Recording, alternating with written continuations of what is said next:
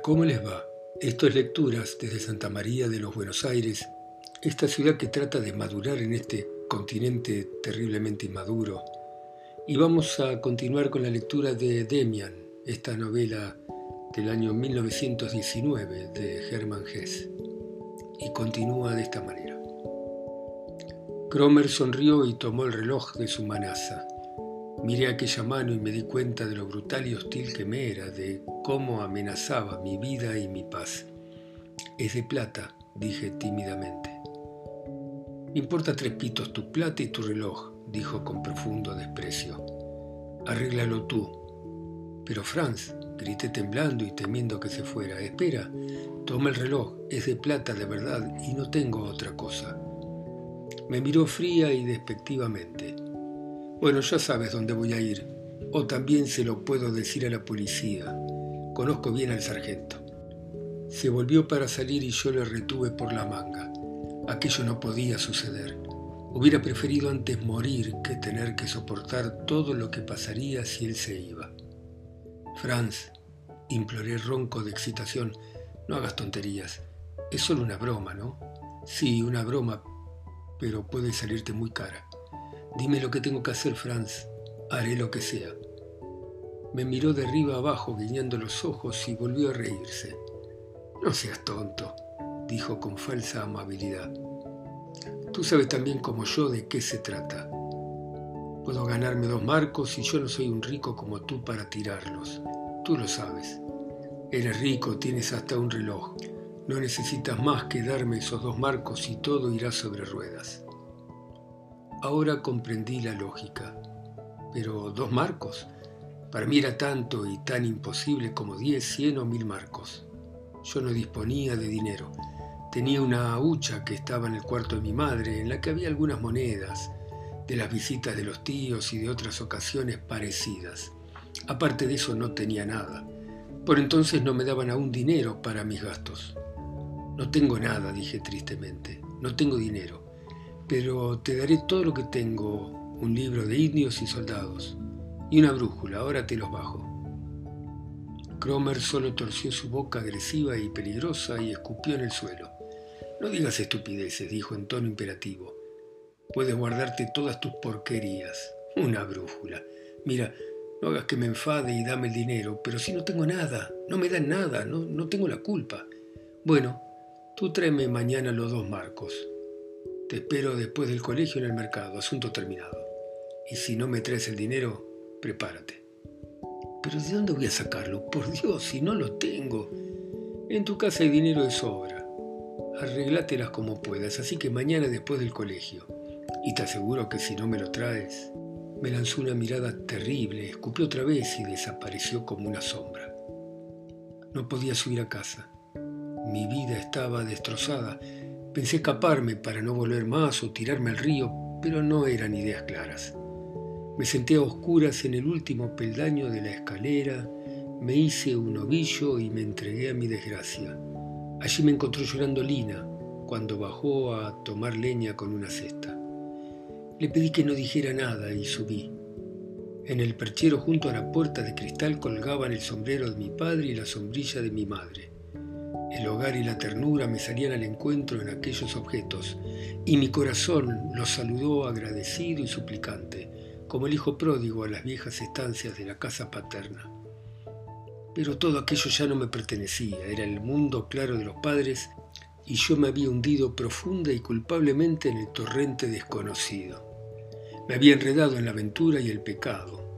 Me amenazaba el enemigo y me esperaban peligros, miedo y vergüenza el sombrero y la sombrilla, el viejo suelo de ladrillo, el gran cuadro sobre el armario del pasillo y desde el cuarto de estar la voz de mis hermanas mayores, todo aquello me resultaba más querido, más delicado y valioso que nunca, pero ya no era un consuelo y un bien seguro, sino un vivo reproche. Esto ya no era mío.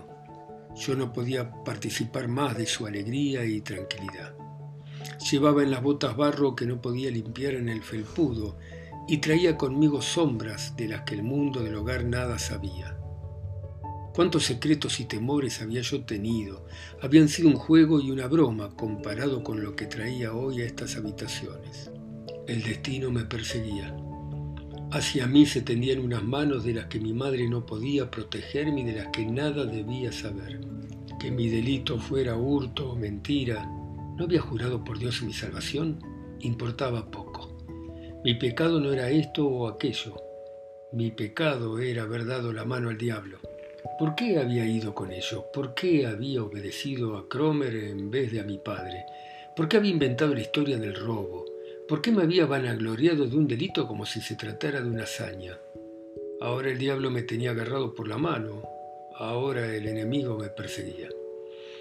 Por un momento no sentí miedo por el día siguiente, sino la terrible certidumbre de que mi camino iba cuesta abajo hacia las tinieblas. Sentía claramente que a mi delito seguirían forzosamente otros, que mi presencia ante mis hermanas, mi saludo y mis besos a mi padre eran mentira, porque yo llevaba en mí un destino y un secreto que escondía ante ellos. Durante un instante tuve un destello de confianza y esperanza al ver el sombrero de mi padre. Podía decirle todo y aceptar su sentencia y su castigo. Podía hacerle mi confidente y mi salvador. Esto solo significaría una penitencia como lo había hecho muchas veces, una hora difícil y amarga, un pedir perdón arrepentido y contrito. Qué dulce me parecía aquello, cómo deseaba hacerlo, pero era imposible. Sabía que no lo haría, sabía que ahora guardaba un secreto, una culpa que tenía que llevar yo solo. Quizá me encontraba ahora en un momento crucial, quizás iba a pertenecer desde ahora al mundo de los malos, a compartir secretos con los malvados, a depender de ellos, a obedecerles y convertirme en uno de ellos. Había jugado a ser hombre y héroe, y ahora tenía que soportar las consecuencias. Me gustó que al entrar mi padre se fijara en mis zapatos mojados. Aquello distraería su atención. Así no se daría cuenta de lo peor y yo podía cargar con una reprimenda que en secreto trasladaba la otra culpa. Al mismo tiempo surgió en mí un extraño y nuevo sentimiento lleno de espinas. Me sentía superior a mi padre, Sentí durante un momento cierto desprecio por su ignorancia. Su reprensión por las botas mojadas me parecía mezquina. Si tú supieras, pensaba yo como un criminal al que interrogan por un panecillo robado mientras él tiene asesinato sobre su conciencia. Era un sentimiento feo y repulsivo, pero muy fuerte y con un profundo encanto, y que me encadenaba con fuerza a mi secreto y a mi culpa. Quizá pensaba yo, Cromer ha ido ya a la policía y me ha denunciado. Los nubarrones empiezan a amontonarse sobre mi cabeza y aquí me tratan como a un chiquillo. De esta vivencia, de cuanto va relatado hasta aquí, constituyó este momento lo más importante y perdurable. Fue el primer resquebrajamiento de la divinidad del Padre, el primer golpe a los pilares sobre los que había descansado mi niñez, y que todo hombre tiene que destruir para poder ser el mismo. Esos acontecimientos que nadie ve forman la línea interior y esencial de nuestro destino. El desgarrón cicatriza y se olvida, pero en el interior del ser continúa existiendo y sangrando. A mí mismo me dio enseguida miedo del nuevo sentimiento y me hubiera tirado al suelo para besar a mi padre los pies y pedirle perdón. Pero no se puede pedir perdón por algo esencial y eso lo siente y sabe un niño tan profundamente como un sabio. Tenía necesidad de pensar sobre este asunto y trazar caminos para el día siguiente, pero no pude hacerlo. Me pasé toda la tarde intentando acostumbrarme al ambiente transformado que reinaba en nuestro cuarto de estar. El reloj y la mesa, la Biblia y el espejo, la biblioteca y los cuadros se despedían de mí. Con el corazón helado me veía obligado a contemplar cómo mi mundo y mi vida feliz y buena se transformaban en pasado y se desligaban de mí. Me veía sujeto por nuevas y absorbentes raíces al mundo extraño y tenebroso. Descubrí el gusto de la muerte, y la muerte sabe amarga, porque es nacimiento, porque es miedo e incertidumbre ante una aterradora renovación. Por fin llegó la hora de acostarme. Pero antes, como último purgatorio, tuve que aguantar las oraciones de la noche en las que se cantó con una de mis oraciones preferidas. Yo no canté. Cada tono era hiel y veneno para mí. Tampoco recé con ellos. Y cuando mi padre pronunció la acción de gracias y terminó con estas palabras, Tu espíritu esté con nosotros, un impulso me apartó de su comunidad. La gracia de Dios estaba con todos ellos, pero no conmigo. Me fui a mi cuarto aterido y profundamente cansado. En la cama, después de un rato, cuando el calor y la seguridad me envolvían cariñosamente, mi corazón volvió otra vez a la angustia, revoloteando temeroso en torno a lo que había pasado. Mi madre acababa de darme las buenas noches, como siempre. Sus pasos aún resonaban en la habitación y el resplandor de su vela aún refulgía en la puerta entreabierta. Ahora pensé, ahora vendrá otra vez. Se ha dado cuenta de todo, me dará un beso, me preguntará con bondad y comprensión y entonces podré llorar. Se me derretirá el hielo que tengo en la garganta, la abrazaré y se lo diré todo. Y entonces todo volverá a la normalidad. Será mi salvación.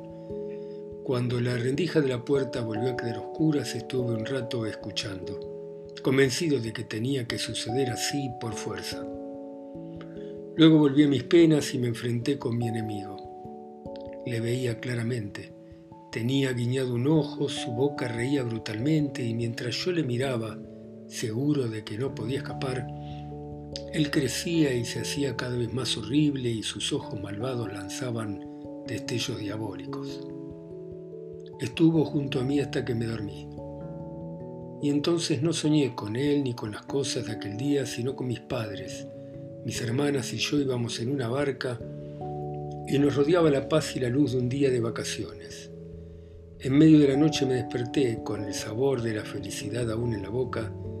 Todavía veía brillar los trajes blancos de mis hermanas bajo el sol. Pero me precipité desde aquel paraíso a la realidad y de nuevo me encontré cara a cara con el enemigo de los ojos malvados. Por la mañana, cuando mi madre entró presurosa diciendo que era tarde y preguntándome por qué estaba aún en la cama, tenía yo muy mala cara. Al preguntarme si me pasaba algo, vomité. Parecía que con aquello ganaba algo. Me gustaba estar un poco enfermo y pasarme una mañana entera en la cama tomando manzanilla y escuchando cómo mi madre arreglaba el cuarto de al lado y Lina recibía al carnicero en el pasillo. Una mañana sin colegio era algo maravilloso y legendario. El sol jugueteaba en la habitación, pero no era el mismo sol contra el que se bajaban las cortinas verdes en el colegio. Sin embargo, todo aquello no tenía hoy el sabor de otras veces y me sonaba falso. Ojalá me hubiera muerto pero solo me sentí un poco mal, como muchas veces me había sentido, y con eso no se arreglaba nada. Sí, me salvaba del colegio, pero no me salvaba de Cromer, que me esperaría a las once en el mercado. El cariño de mi madre no me consolaba, me molestaba y me dolía. Me hice el dormido y me puse a pensar. No había salida. A las once tenía que estar en el mercado. A las diez me levanté y dije que estaba mejor. Me contestaron, como siempre en estos casos, que me volviera a la cama y que si no tendría que ir al colegio por la tarde. Dije que iría de buena gana al colegio. Ya tenía trazado un plan. Sin dinero no podía presentarme a Cromer, tenía que hacerme con la hucha que al fin y al cabo me pertenecía. No contenía dinero suficiente, eso ya lo sabía, pero algo era y un presentimiento me decía que mejor era eso que nada y que así Cromer se apaciguaría. Tuve una sensación malísima al entrar en calcetines en el cuarto de mi madre para sacar la hucha de su escritorio. Pero no era una sensación tan insoportable como la de ayer. Los latidos del corazón casi me ahogaban y no me fue mejor cuando descubrí en el zaguán que la hucha estaba cerrada. Era fácil abrirla, solo había que romper una fina rejilla de hojalata pero me dolió hacerlo porque con ese acto había cometido realmente un robo. Hasta ahora solo había goloseado terrones de azúcar y fruta. Esto, sin embargo, era robar, aunque fuera mi dinero. Me di cuenta de que había dado un paso más hacia Kramer y su mundo, y de que iba poco a poco cuesta abajo, pero me obstiné en ello. Al diablo todo, ahora no podía volverme atrás. Conté el dinero con miedo En la hucha hacía mucho ruido, pero ahora en la mano era una miseria. 65 céntimos. Escondí la hucha bajo la escalera y con el dinero en la mano salí de la casa, con una sensación totalmente nueva. Arriba alguien me llamaba o eso me pareció. Eché a andar deprisa. Aún tenía mucho tiempo por delante y fui dando rodeos por las callejas de una ciudad transformada, bajo nubes nunca vistas, ante edificios que me observaban y entre personas que sospechaban de mí. En mi camino me acordé de que un compañero mío había encontrado un día un taler en el mercado de ganado. De buena gana hubiera rezado para que Dios hiciera un milagro y me permitiera un descubrimiento así, pero yo no tenía derecho a rezar. Además, eso no hubiera arreglado la hucha rota. Franz Kromer me vio venir de lejos, pero se acercó lentamente y como si no me viera. Cuando llegó a mí me hizo un gesto para que le siguiera, bajó por la Strohase, cruzó el puente y siguió caminando hasta que se detuvo cerca de un edificio en construcción ya en las afueras. Nadie estaba trabajando en la obra. Los muros se levantaban desnudos, sin ventanas ni puertas. Cromer echó un vistazo a su alrededor y entró por una puerta. Yo le seguí. Se paró detrás de un muro, me llamó y tendió la mano. ¿Qué? ¿Lo traes? preguntó fríamente. Saqué el puño del bolsillo y dejé caer mi dinero en la palma de su mano. Antes de que hubiera caído la última moneda ya lo había contado. Son 65 céntimos, dijo y me miró. Sí, contesté tímidamente, es todo lo que tengo, no es bastante, ya lo sé pero es todo, no tengo más. Te creía más listo, me replicó con bondad. Entre hombres de honor tiene que haber orden. No quiero aceptar nada de ti que no sea justo, tú lo sabes. Toma tus perras. El otro, ya sabes quién, no intentará regatear conmigo. Ese paga. Pero no tengo más, son todos mis ahorros. Eso es cosa tuya, pero vamos, no quiero hacerte daño. Me debes aún un marco y 35 céntimos. ¿Cuándo me los vas a dar? Los tendrás Cromer seguro. Aún, no sé cuándo, pero quizá tenga pronto dinero, mañana o pasado. Comprenderás que no puedo decírselo a mi padre. A mí eso no me importa. Pero ya sabes que no quiero hacerte daño. Yo podía tener ese dinero antes del mediodía y ya sabes que soy pobre. Tú tienes trajes bonitos y te dan mejor comida que a mí, pero no voy a decir nada, esperaré un poco. Pasado mañana te llamaré por la tarde y me lo traes. ¿Conoces bien mi silbido? Me silbó una señal que ya había oído muchas veces. Sí, dije, ya sé. Se marchó como si yo no tuviera nada que ver con él. Aquello había sido un negocio y nada más. Hoy todavía me asustaría el silbido de Cromer si lo oyera inesperadamente. Desde aquel día lo tuve que escuchar muchas veces. Me daba la impresión de oírlo constantemente, sin cesar. No había lugar, juego, trabajo o pensamiento a donde no llegara ese silbido que me esclavizaba y que era mi destino. A menudo bajaba yo en las tardes suaves y multicolores de otoño a nuestro pequeño jardín que tanto me gustaba y un extraño impulso me llevaba a los juegos infantiles de épocas pasadas. Jugaba a ser un niño más pequeño de lo que yo era y que aún era bueno, libre, inocente y protegido. En medio de los juegos sonaba desde cualquier parte el silbido de Cromer, siempre esperando, pero siempre terriblemente inquietante e inoportuno, rompiendo la paz, destruyendo mis pensamientos. Entonces tenía que salir y seguirle a mi verdugo a sitios apartados y feos, justificarme ante él y escuchar sus amenazadoras peticiones de dinero. Todo esto duraría unas semanas, pero a mí me pareció que fueron años, una eternidad. Raras veces conseguía dinero. De vez en cuando alguna perra que robaba en la cocina cuando Lina dejaba allí la bolsa de la compra. Cromer siempre me reñía y me hundía en su desprecio, diciendo que yo quería engañarle y estafarle, que era yo quien le robaba lo suyo y le hacía desgraciado. Nunca en toda mi vida he sentido la desdicha tan cerca del corazón. Nunca he sentido mayor desesperanza ni mayor dependencia. Había llenado la hucha de fichas de jugar y la había vuelto a dejar en su sitio. Nadie preguntó por ella, pero también aquello podía venírseme encima cualquier día. Más que el silbido brutal de Cromer temía yo a mi madre cuando se acercaba a mí suavemente. ¿Vendría acaso a preguntarme por la hucha? Como muchas veces me presentaba ante mi verdugo sin dinero, éste empezó a atormentarme y a utilizarme de otra manera. Me hacía trabajar para él. Me obligaba a hacer en su lugar los recados que le encargaba su padre, o me mandaba a hacer algo difícil como saltar diez minutos a la pata coja o colgar a un transeúnte un monigote en la espalda. Estos suplicios se prolongaban durante muchas noches en los sueños y yo me despertaba empapado en sudor. Durante un tiempo caí enfermo. Durante el día vomitaba a menudo y tenía frío. Por la noche, sin embargo, tenía fiebre y sudores. Mi madre se daba cuenta de que algo no iba bien y me demostraba un cariño tan grande que me martirizaba, ya que no podía corresponderle con franqueza. Un día mi madre me trajo un trocito de chocolate a la cama. Aquello era un recuerdo de años pasados, cuando solía recibir estas pequeñas sorpresas si había sido bueno. Me dolió tanto el recuerdo que solo pude mover la cabeza. Ella me preguntó qué me pasaba y me acarició el pelo. Solo pude responder nada, nada, no, no quiero que me des nada. Dejó el chocolate en la mesilla y salió de la habitación.